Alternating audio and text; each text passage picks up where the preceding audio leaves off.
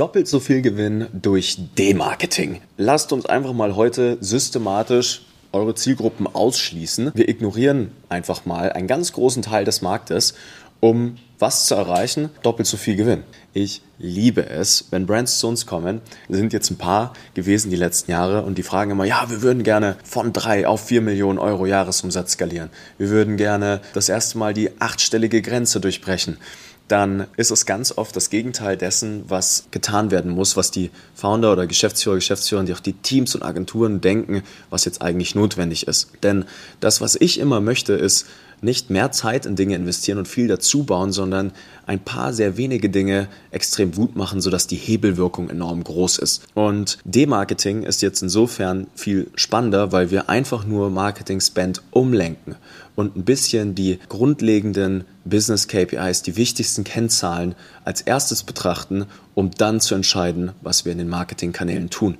Und das ist so ein bisschen asymmetrische Kriegsführung, würde ich fast sagen. Etwas, was extrem wenige tun, meistens erst auf einem bisschen höheren Level. Und wir versuchen das schon ganz früh in die kleineren Brands, die die ersten sechs oder siebenstelligen Umsätze machen, schon zu implementieren, damit diese Art und Weise zu denken einfach schon drinne ist, bevor man anfängt, groß irgendwelche Dinge zu delegieren.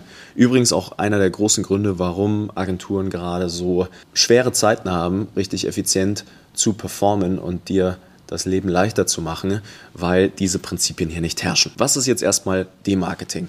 Demarketing bedeutet jetzt, dass wir die Ansprache in unseren Kampagnen auch erstmal kanalunabhängig. Ja, für die meisten ist jetzt in dem Fall erstmal Meta so der Way to go, aber dass wir die Ansprache in dem Werbekonto, also die gesamte Kommunikationsstrategie nur noch auf einen kleinen Teil des Marktes konzentrieren, der für uns langfristig den größten Hebel hat.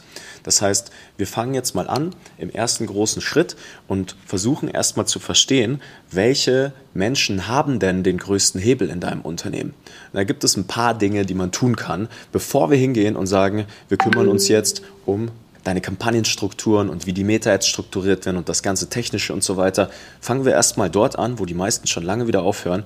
Und das ist, dass wir uns mal Kohorten bilden. Ja, so was ist eine Kohorte? Eine Kohorte ist ein Segment oder ein, eine Gruppe an Kunden, die in deinem Unternehmen unterwegs sind. Die sind nicht homogen. Ja, es ist ein riesengroßer Fehler, deine Zielgruppe in deiner Marke als homogen zu betrachten. Es sind ganz viele verschiedene Menschen mit ganz vielen unterschiedlichen Problemen. Egal wie wenig oder wie viele Produkte du hast, es verstecken sich immer so die, die High Customer Lifetime Value Kohorten irgendwo in deinem Unternehmen. Und wenn wir uns einfach mal nur auf die konzentrieren würden, würde mit demselben Marketing Spend über die Laufzeit doppelt bis dreimal so viel Cashflow erzielbar sein. So, wie gehen wir da vor? 80-20-Style. Wir machen es uns nicht kompliziert. Ähm, die Frage ist ja, welche Tools nutzen wir? Und hier und da, ganz ehrlich, nutz einfach erstmal dein Shop-Backend, wenn du noch kleinere Umsätze machst. Ansonsten kann man auch sowas, äh, einfache Tools wie ein Lifetime-Lee nutzen. Klar ist zum Beispiel auch ein mega, mega Tool, um so ein bisschen das, äh, das besser zu erkennen. Aber die Vorgehensweise ist jetzt erstmal die. Ähm, Schritt Nummer eins, erstmal zu verstehen, welche Kohorten schauen wir uns denn jetzt an. Wir schauen uns jetzt mal so A-Plus-Kunden an oder A++ schon fast. Das sind die, die, die schon mehr als drei, vier Mal bei dir gekauft haben, so unsere absoluten Traumkunden. Davon gibt es dann meistens ja, vielleicht nur so fünf bis zehn Prozent in deiner gesamten Kundengruppe. Dann gibt es so A-Plus-Kunden, die haben schon zwei, dreimal bestellt, dreimal im Idealfall.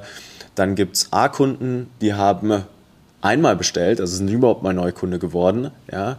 Und dann gibt es so die sage ich jetzt mal, Non-Clients, das sind natürlich noch gar keine Kunden, ähm, die könnten wir auch befragen. So, und diese Kundengruppen bauen wir jetzt erstmal im 80-20-Style auf. Ja, das heißt, du ziehst dir mal ein paar Excel-Listen raus und dann haben wir eine große Aufgabe, mit diesen Listen jetzt dann gleich erstmal zu arbeiten. Das bedeutet, ähm, Schritt 1 jetzt erstmal äh, Segmente bilden, beziehungsweise Kohorten. Niemals Kunden als homogene Zielgruppe betrachten. Das ist ganz, ganz kritisch. Dann gibt es jetzt ein paar Dinge zu tun. Und das ist ja mein absolutes Lieblingsthema, wenn ihr hier schon ein bisschen öfter dabei seid und öfter zuhört, ist jetzt also wirklich mal ernsthaftes Interesse für diese Kohorten zu verstehen. Das heißt, Achtung, Buzzword des äh, Ecosa YouTube-Kanals, Kundenverständnis. Das heißt, wir müssen uns jetzt mal überlegen, ähm, was denken und fühlen diese Menschen? Und ja, da gilt es auch einfach mal den Telefonhörer in die Hand zu nehmen. Ja, bei uns gibt es da Skripte, da telefonieren wir, wir fragen zwei, dreimal warum. Wir fragen, was diese Menschen wirklich dazu gebracht hat, bei uns zu kaufen. Und damit kriegt man ein Feeling, was für Einwände existieren, was sie davon abhält, zwischen Erst- und Second Order sozusagen die zweite nochmal auszulösen in diesem A-Segment. Wir haben die Möglichkeit, ähm, viel, viel besser und effizienter Angebote zu strukturieren im Anschluss. Wir haben die Möglichkeit, äh, die ganze Kommunikation in allen Werbekanälen und im Onlineshop und im E-Mail-Marketing und im organischen Marketing einfach zu konsolidieren und die Themen, um die es sich dreht, anzupassen. Und das ist wirklich der Schritt, den wir jetzt erstmal machen. Also ich mache mal hier Kundenumfrage im Schritt Nummer zwei. Direktkontakt, also das ist das Wichtige. Wirklich sprechen mit den Leuten. Die exakten Wortlaute sind übrigens ganz oft die perfekte Copy. Also gute, gute Texte, gute Werbetexte sind ja immer erst gesprochen, dann geschrieben. Und dann haben wir tatsächlich an der Stelle ähm, auch zum Beispiel sowas wie Klaviyo Surveys. Also da gibt es dann ähm, via Typeform ähm, ganz tolle Templates. Da könnt ihr viele so Conditional Splits einbauen und die ganzen Kunden nochmal segmentieren und dann Umfragen rausschicken. Ähm, genauso auch dann basierend darauf ein sogenanntes Message Mining, also dass dann wirklich äh, diese Botschaften rausgefiltert werden und auch zum Beispiel so Negative Reviews angeschaut werden für die, für die Einwandbehandlung. Also lauter solche Themen gibt es jetzt hier an der Stelle. Und dann gibt es hier vorne jetzt den, den echten Demarketing-Prozess und das ist ganz rigoros, dass ihr dann aufhört, all die Dinge zu tun, die nicht in den A und A-Segmenten liegen, sondern mehr von den Dingen tut, die in diesen Segmenten sind. also wir, wir hören wirklich auf und machen nicht diesen ganzen Quatsch, wo wir nur denken, dass das jetzt sinnvoll für unsere Zielgruppe ist, weil wir von uns selbst als zum Beispiel Geschäftsführerinnen und Geschäftsführer auf unsere Zielgruppe schließen, sondern wir tun mal das, was die Kunden wirklich wollen und fühlen und denken. Ja, das ist ein riesengroßes Problem, dass Brands ganz oft, weil sie selbst emotional so investiert sind in das Produkt, die haben das gebaut, A, schon mal ganz andere Worte nutzen als die Zielgruppe, dann eine Agentur dran ist, die die Zielgruppe nicht versteht, dann die falschen Segmente angesprochen werden ne, und damit irgendwo viel zu viel Gefühl, Intuition und die eigene Meinung in die gesamte Kommunikationsstrategie fließt, statt einfach mal sich auf Daten wie die aus den Umfragen zu ähm, fokussieren. Und was gehört da jetzt dazu? Direktmarketing Kickoff. Größter Hebel ist im Prinzip A, Copy und im zweiten Schritt dann das Offer. Ja, also ein Angebot, da können wir noch mal im Detail drüber sprechen, ist ja letztlich nichts anderes außer wie so eine Art Vehikel, in das sich deine Person reinsetzen möchte, um von A nach B zu kommen. Dein Angebot ist nicht dein Produkt oder irgendein Streichpreis. Es gibt immer irgendein Ziel oder einen Wunsch, irgendwas Emotionales, ja, weswegen die Person kauft. Ich gebe dir ein Beispiel. Skincare kaufe ich nicht wegen den tollen Inhaltsstoffen und weil die Brand so nachhaltig ist und weil wir so toll sind. Ja, Skincare kaufe ich, weil ich zum einen natürlich erstmal meine Pickel loswerden will und dem unterliegt, dass ich wahrscheinlich attraktiver wirken möchte. So, was machen wir jetzt zum Beispiel bei Skimbro und der Grund, weswegen wir 100.000 Euro mit einer Werbeanzeige ausgeben konnten über ein Jahr, die lief einfach durch, so ein drei Minuten langes Ding, ist ganz viel Hörer in die Hand genommen, ganz viel verstanden, was die Menschen beschäftigt und dann letztlich die ganze gesamte Kommunikation nur auf diese Segmente ausgelegt. Finito. Die fangen dann auch meistens die, die ganzen Brands an, zu früh dann irgendwie die Dinge wieder zu ändern. Ja, das dauert natürlich dann auch. Wenn man zum Beispiel mal dann Angles trifft oder Botschaften trifft, wo die Person noch nicht mal weiß, dass du die Lösung ihres Problems bist, natürlich wird da morgen noch nicht nicht der, die Sales-Explosion kommen.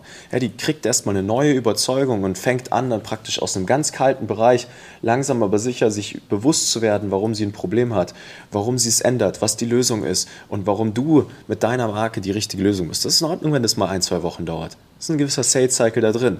Dafür gewinnst du dann im Anschluss über deine Meta-Ads Kunden, die bleiben dir für immer und ewig, weil du diese Person bist, die ein Angebot gebaut hat, die die Person von A nach B bringt. Etwas Long-Term denken, statt die ganze Zeit den schnellen Euro machen zu wollen. Ja, das Hyperscaling und whatever.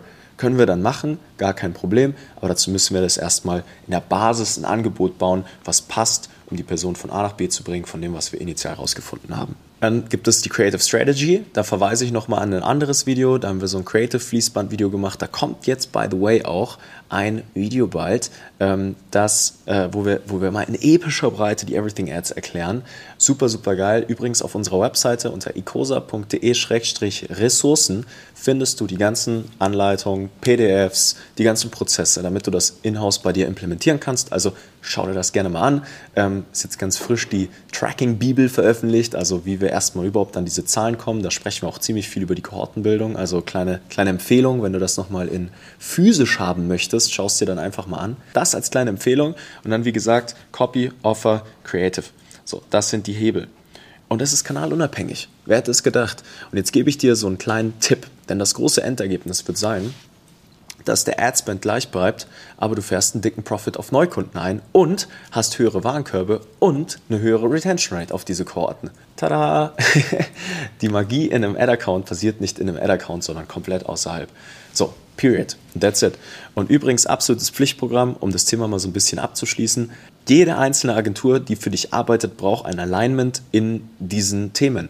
Die muss diesen Prozess durchlaufen und wir müssen uns auch angucken, ja, die Margenstrukturen hinter den Produkten, die im Angebot stecken noch. Ja, es führt dir, der Customer Lifetime Value ist das, was uns interessiert. Der Profit, nicht der Umsatz. Und das ist ein riesengroßes Thema. Schauen sich die ganze Zeit den ROAS an und ähm, kümmern sich um irgendwie umsatzwirksame Tätigkeiten.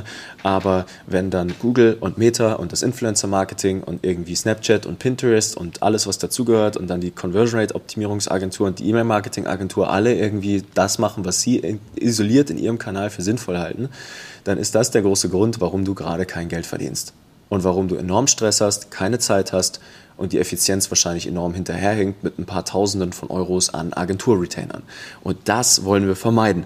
So viel zum Thema D-Marketing und was für Auswirkungen das auf dein Unternehmen haben kann. Ich hoffe, es hat dir Spaß gemacht. Wenn das so ist, dann lass mal einen Daumen hoch da. Falls du Podcast hörst, dann kannst du es dir auch gerne mal auf YouTube angucken. Und ansonsten, falls du Fragen hast, schreib gerne mal in die Kommentare, schreib auf LinkedIn, whatever it might be und äh, guck dir gerne mal auf unserer Website die Ressourcenseite an. Da findest du jetzt dann alles in epischer Breite, damit du morgen schon loslegen kannst, allen Stakeholdern ein bisschen auf die Finger zu hauen.